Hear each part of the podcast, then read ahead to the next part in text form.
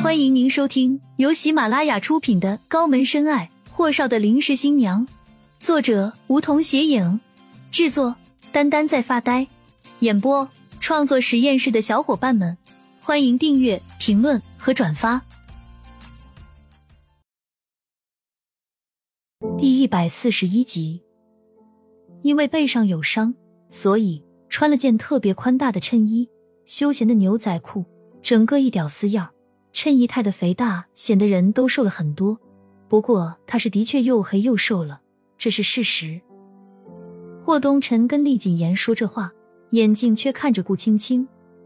顾青青微微拧眉，不着痕迹的将目光别开，看向厉谨言：“厉总，那我们先上去了。”雨落，他从厉谨言手里拿过电脑。我先拿上去。霍东辰挑眉，要不一起？厉谨言难得露出一抹若有似无的笑意，点头。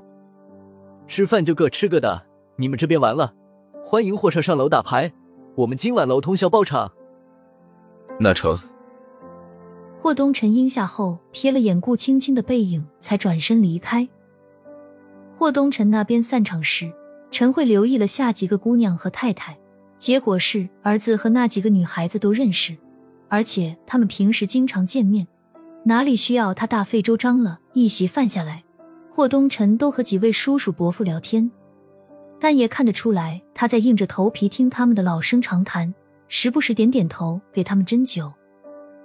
陈慧心凉了个透心凉，他和几位太太大费周章，可儿子连演戏都懒得给他演。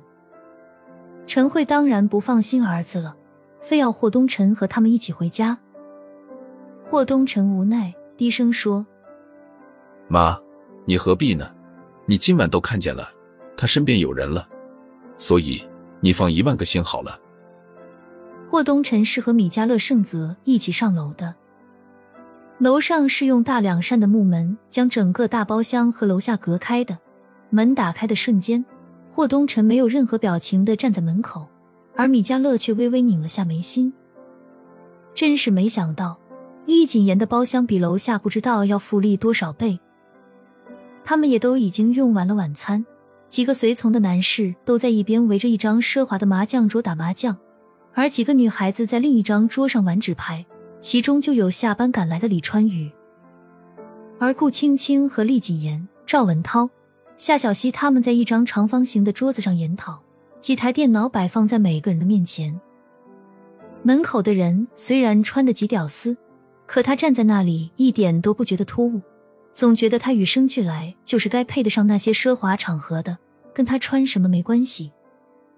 顾青青见大家都看向了门口，便也抬头看了过去，两人的目光对视片刻，他收归目光看向电脑屏幕。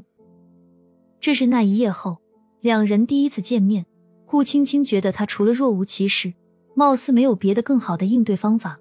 毕竟他不懂那些天天换床伴的女人是怎么应对那些尴尬的。可他觉得漠视便是最好的应对方法了。厉谨言看向漠北，漠北，招呼霍少他们玩好喝好。霍东辰懒洋洋的双手抄在裤兜里，耷拉着宽大的衬衣，在漠北的迎接下走了进来。瞥了眼顾青青的位置，厉总，娱乐工作两不误啊，难怪历史文化发展迅速。霍东辰雨落，便停在顾青青的身后站着。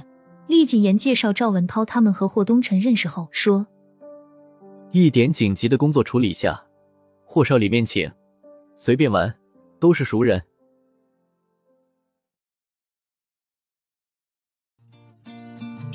本集已播讲完毕。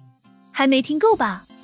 那赶紧订阅吧，下集更精彩。